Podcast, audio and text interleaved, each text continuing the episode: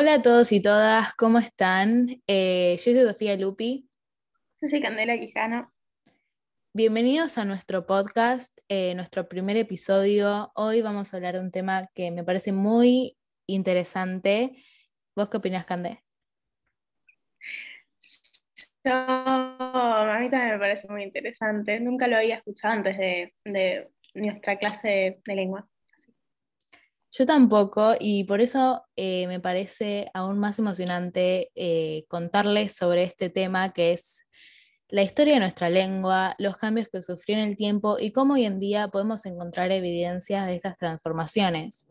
Además, tenemos fuentes del exterior que nos van a ayudar a contarles con más certezas esta historia. Bueno, empiezo contando un poco de la historia de la lengua. Eh, todo empezó en la península ibérica en el siglo III a.C. Hoy es conocida como España, antes no.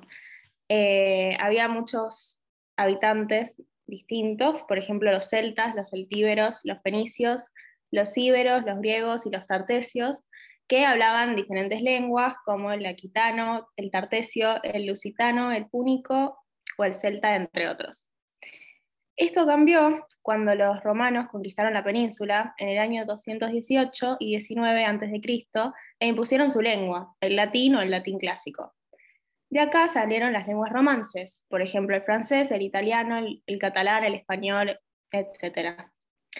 Eh, el latín se enseñaba de dos formas distintas. El latín clásico era la lengua oficial y se enseñaba en las escuelas y se usaba como modelo de escritura, y el latín vulgar era el que se hablaba por el pueblo y no se escribía ni era la lengua literaria o de la administración. En el reino de Castilla se plantó por primera vez el castellano como lengua común. En el 409 empezaron las invasiones bárbaras en el reino y estos adoptaron su idioma pero dejaron influencia en la lengua. Así se comenzó a ampliar el vocabulario español. Luego, en el siglo XIII, eh, Alfonso X el Sabio estandarizó lo que hoy conocemos como castellano medieval, dándole importancia al dialecto de Toledo. Los árabes conquistaron el territorio en el año 711 y estuvieron siete siglos, y dejaron influencias lingüísticas.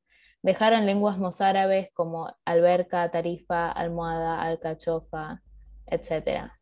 En 1492, los reyes católicos, Isabel I de Castilla y Fernando II de Aragón, se unen y consiguen expulsar a los árabes, nombrando así el español la lengua oficial en España. Este idioma se expandió por todo el país y llegó a los puertos como por ejemplo Andalucía, de donde se partía hacia América. Después, para terminar esta historia, en el 1713 se fundó la Real Academia Española, que refleja el idioma y sanciona el cambio de fonética que hicieron los hablantes a través de los siglos. Bueno, ya que tenemos una base sólida de lo que sería la historia de la lengua, vamos a pasar con las entrevistas que hicimos. Em, la primera entrevista que pudimos hacer fue a un tío abuelo que no sabía que tenía hasta la semana pasada, que vive en España, se llama Manuel. Así que ahora vamos a mostrar algunos audios que hicimos porque por la diferencia horaria que hay, eh, no nos pudimos contactar telefónicamente. Eh, la primera pregunta que le hicimos fue cómo se vive el cambio de la lengua latín al español. Después le preguntamos si había palabras que ellos sabían que sean del latín y que las usen cotidianamente. Em, también preguntamos qué opinaban sobre el cambio de palabras entre los distintos países de habla hispana y si había alguno de esos países en los que será difícil la comprensión. Y por último, le preguntamos si es que hablaban en otro idioma, si había alguno que tenía más relación con el latín. Bien, ahora vamos a mostrar los audios y más que nada queríamos remarcar que hoy en día hay eh, muchas similitudes con el latín y que quizás no nos damos cuenta porque apropiamos esas transformaciones como a nuestro idioma. Voy a ir por partes. Para empezar, ¿cómo vivimos aquí el cambio del latín al español? Pues esto como sucedió, como sucedió hace en la época romana, que según las, según las terminaciones iban cambiando, pues no nos enteramos. Ya en, los siglos XVII, XVIII y XIX había muy poca diferencia entre, el español de hoy día y el de esa época. O sea que la mayor parte de los cambios se hicieron con la dominación romana. Después, después, para saber qué palabras son del latín y que usamos cotidianamente, pues así de bote pronto me vienen algunas que empleamos eh, muy a menudo. De todas formas, más del 70% son de origen, de origen latín, pero que han evolucionado y han cambiado. Algunas que han quedado igual son, por ejemplo, in extremis, infraganti, eh, eh, ¿qué más? Por ejemplo, ahora que me vienen aquí, así, por ejemplo, in situ, eh, ipso facto, yo qué sé más ahora que me vengan así, a priori, ese es muy, muy común, alter ego, y habrá muchísimas más, pero cum laude, pero las empleamos eh, sin pensar que son latinas, lo sabemos y ya está. Me parece muy eh, acertado lo que dice al final Manuel, que es como que no pensamos que son latinas, simplemente eh, las usamos. Por ejemplo, infraganti yo no tenía ni idea, no tenía idea que, venía del, latín. Y hay una palabra que buscando el otro día, em, encontré que es algo que uso yo todos los días, o más que nada mi generación, que es la palabra facha, que viene del italiano, y es como, la usamos tan seguido y no nos damos cuenta, entonces es más, básicamente es eso lo que pasa con el latín, que fue transformándose todo y la fonética va cambiando, pero no nos damos cuenta. Bueno, eh, sabemos que entre los países sudamericanos y el español hay muchísimas palabras diferentes, pero que al final nos entendemos. Por ejemplo, como el mensaje que me enviaste tú, está perfectamente en español. Únicamente hay una palabra que nosotros no empleamos mucho, que la entendemos porque es lo que dijiste sobre, eh, lo que dijiste sobre el lenguaje inclusivo.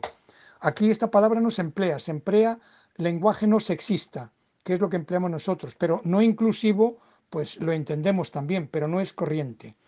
Y, habrá, y hay muchas palabras diferentes. Por ejemplo, ustedes dicen boleto, nosotros billete, eh, nosotros decimos autobús, vosotros colectivo, eh, boliche, aquí no existe, pero vosotros es una discoteca o un bar, no sé qué. Eh, y habrá muchísimas más, que ahora mismo no, no me vienen a la cabeza, pero que si las oigo, pues las deduzco seguramente y si no nos entendemos perfectamente, igual, porque, porque son porque podemos preguntar o, y después hay muchas también que son completamente diferentes y que sí que hay que, entenderlas o nos quedamos sin saber qué es. Bueno, de la pregunta que me, que me preguntas sobre si hablamos algún idioma, ¿cuál es el que más se parece al latín? Bueno, pues yo como tengo la suerte de hablar francés, alemán, inglés y ahora estoy aprendiendo ruso, pues aquí en España el que más se parece de los cuatro idiomas que tenemos, que son el gallego, el catalán, el vasco y el español, tenemos cuatro idiomas oficiales, eh, el que más se parece es el catalán, por supuesto, que yo como vivo en la región eh, de la comunidad valenciana es un dialecto del catalán y el que más se parece, según mi criterio, es el catalán al latín. Y después de las otras lenguas, el que más se parece entre el francés, el español, el gallego o el, italiano, el que más se parece al latín es el italiano, según mi criterio también. Claro, hay palabras y palabras. Yo creo que el italiano se reentiende dependiendo de qué parte seas. El portugués también. El claro, el portugués también. Obviamente depende de la palabra, pero hay muchas que, son parecidas y se pueden entender. Es re raro pensar como que tenemos similitudes al francés o al italiano o al catalán. Y todo es como parte de una base y se fue transformando. Yo cuando era chica escuchaba a mi abuela hablar catalán y yo pensaba que, que era porque no había aprendido todavía a hablar muy bien que no la entendía, pero después con el tiempo me enteré que estaba hablando otro idioma. Como que nunca desarrolló las palabras. También me enteré cuando nos dijeron que teníamos que hacer el podcast y investigar un poco más sobre el tema, y nombraron que eh, los abogados utilizan mucho el latín. Lo primero que hice fue correr a mis papás y preguntarles si usaban palabras en el latín, y me dijeron que sí. Y yo quedé literalmente sorprendida porque como que hay, no sé, son tan cercanos y como no sabía eso, eh, pero bueno, aprendí que sí y les hice unas preguntas eh, y me contaron un poco de las palabras que usan.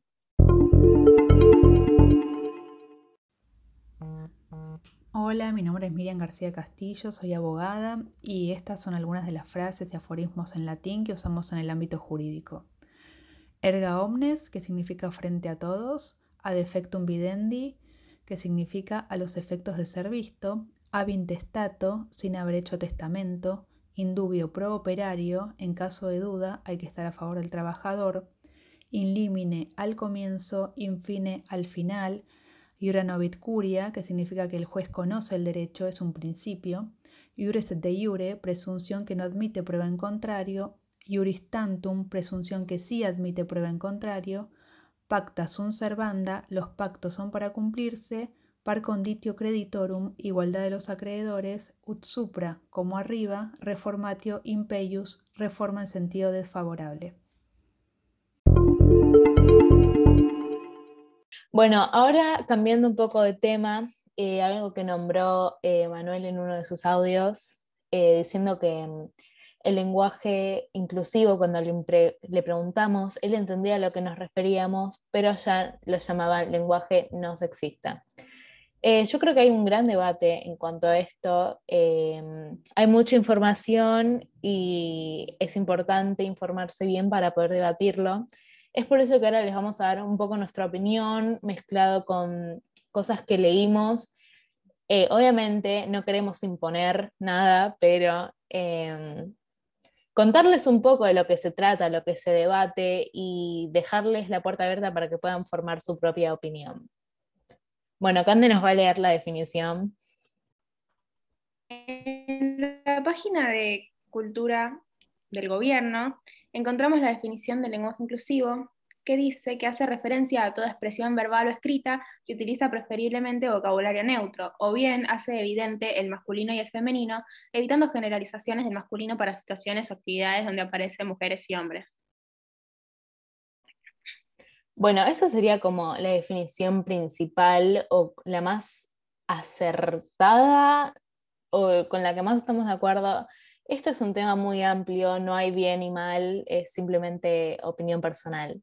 Encontramos una página que hablaba más que nada de la diferencia entre el lenguaje inclusivo y el lenguaje inclusivo no sexista. Eh, acá dice que el lenguaje inclusivo tiene como objetivo nombrar para dar visibilidad a las diversas existencias que tiene la humanidad. Por ejemplo, las personas con discapacidad, pueblos originarios, mujeres y disidencias. Es decir, el lenguaje inclusivo supone un campo semántico bien amplio, bien amplio y abarcar muchas realidades, luchas, identidades. Creo que el objetivo del lenguaje inclusivo está bueno de, bueno, incluir, poner, ah, incluir em, hombres y mujeres y no decir, por ejemplo, todos cuando hay algo que, por ejemplo, participa mujeres, donde se podría decir todos y todas, aunque se alargue un poco lo que decís, pero bueno, es más inclusivo. Claro. Pero yo, como hacer la diferencia entre mujeres y, no sé, personas con discapacidad o pueblos originarios me parece un extremo al que no se tenía que llegar. Por ahí, la señora que escribió esto no, lo, no, se, no se expresó bien, pero la verdad que, no sé, suena mal. Me parece que hacer esa división y esa barrera tratando de, de ser inclusivo es mucho. Bueno, el lenguaje inclusivo eh, se emplea de diferentes formas, obviamente. Eh, cuando no se conoce la identidad de género de la persona, o cuando estamos hablando de un grupo diverso de personas y no sabemos la identidad de género autopercibida de cada uno, usamos la E para definir el plural. Por ejemplo, eh, todes. Bueno, a mí el lenguaje inclusivo no me molesta, yo no lo uso y no, me molesta que otras personas lo usen. Si cada uno se siente identificado con la E, con el arroba, con lo que sea, bien por ellos, pero que a mí no me hagan usarlo porque yo no lo voy a usar, no me parece necesario. Y hay eh, dos como diferencias en el uso del lenguaje inclusivo, que está el uso sexista, que por ejemplo es el hombre, que lo toman como en general, diciendo el hombre y la mujer, cuando en realidad a mí me parece como que están dejando un poco de lado el término mujer y solamente dicen el hombre como algo general y no me parece. Eh, después se podría decir en cambio el hombre y las mujeres. Por ejemplo, también los niños dicen en términos general cuando en realidad debería ser los niños y las niñas. Eso creo que sí puede hacerse sentir un poco más inclusivo, pero bueno, es un poco más largo decirlo, eh, pero es un gran cambio, creo que es un poco más consciente utilizar ambos términos. Está bien que lo quieras usar como un apodo, pero ya usarlo como un pronombre y cambiar todo tu entorno y obligarlos a usar eso, me parece que es otra cosa que. Claro, a mí me parece que debería no ser. aplicaría. Yo tampoco. Creo que si querés que usen el lenguaje inclusivo con vos, debería ser un poco más opcional y no decir, me tenés que llamar así, porque si no me voy a sentir mal. Es como algo que se está debatiendo hoy en día y es tómalo o déjalo. Si tu amigo te quiere decir, eh, amigue, está bien. Pero no puedes obligarlo a decirlo, no es como una obligación. Bueno, sobre este tema, eh, también quisimos saber un poco la opinión de nuestro entorno, eh, tanto como amistoso como familiar, y enviamos una encuesta para saber ¿Qué opinaban sobre el lenguaje inclusivo? Bueno, yo creo que me sorprendí bastante con los resultados. Algunos me los esperaba, otros no. La primera cosa que preguntamos es cuántos años tenés para saber la diversidad de edades que participaron.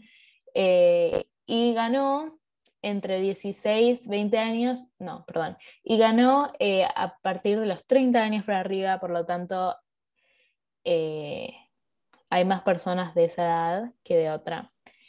Después también escucha, preguntamos si escuchaste hablar del lenguaje inclusivo y sorprendentemente todas votaron que sí, salió el 100%. Eh, la siguiente pregunta era cómo te sentís cuando gente de tu entorno usa el lenguaje inclusivo y yo me sorprendí igual. No sé cuánta cantidad de personas votaron porque solo veo el porcentaje, pero un 58,7% votó que no le molestaba y que no lo usaba, pero un 28,3% votó que le molestaba y que no le gusta escucharlo. A mí me sorprendió eso. Yo pensé como que gente no, le, molestaba. Pero bueno, al parecer sí. Igual, em, o sea, ya dándonos el indicio de que había mucha gente que votó que tenía de 30 para arriba, yo supongo que es más difícil como apegarse a toda esta nueva movida del lenguaje.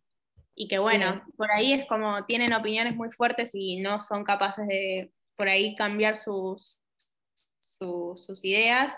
Entonces, por eso le molesta. Pero la verdad que no pensé que por ahí gente de, nuestro entorno llegara a molestarse con eso. Bueno, también preguntamos con qué pronombre te identificás eh, un 73,9% eh, votó que se identificaban con el pronombre ella.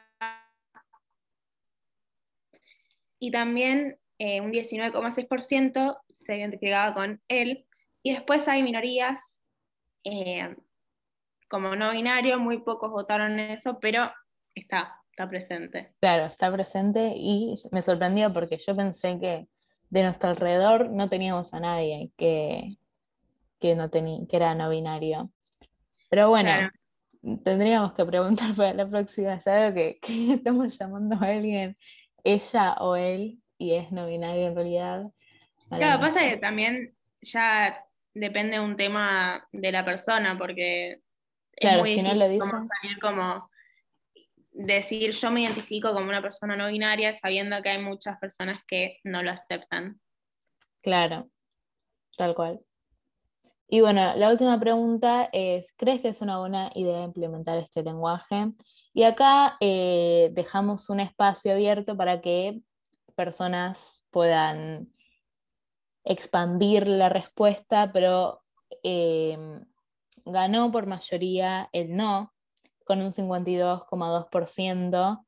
Eh, también me sorprendió mucho esta respuesta. A mí no. ¿No? Qué raro. Yo pensé que, como que, no sé, quizás es porque yo pienso de esa manera, que digo, a mí no me molesta. Si lo quieren usar, que lo usen, pero que no me obliguen a mí. Claro. Eh, después hay dos otras respuestas que pusieron que me parece que la inclusión es otra cosa y no se trata de letras, que es para debatir, es verdad, no por incluir, no por decir, no por decir palabras con la E estás incluyendo, sino que es mucho más largo el proceso de incluir personas, pero es como un comienzo, ¿no? Y otra opinión que nos llegó fue que sí, que todos tenemos que sentirnos cómodos con quienes somos. Que bueno, es un poco la idea de el lenguaje inclusivo, creo que está a favor de esto. Bueno, eh, Manuel también nombró un poco de lo que estábamos hablando. Bueno, no contamos que el lenguaje inclusivo surgió en los años 70 con las primeras revoluciones eh, feministas, entonces sí tiene mucho que ver con eso. Bueno, y para terminar, si usamos el lenguaje ex exclusivo, bueno, pues toda la gente que yo conozco pues sigue utilizando el mismo lenguaje de siempre. Ahora bien, como es un fenómeno nuevo y todos los grupos feministas y todo esto tienden a revolucionar el, problema del lenguaje, la Real Academia de momento no ha hecho ningún cambio y únicamente algunos grupos tienden a usarlo, pero la gente corriente de la calle todavía no lo utiliza mucho. Aquí le llamamos lenguaje no sexista.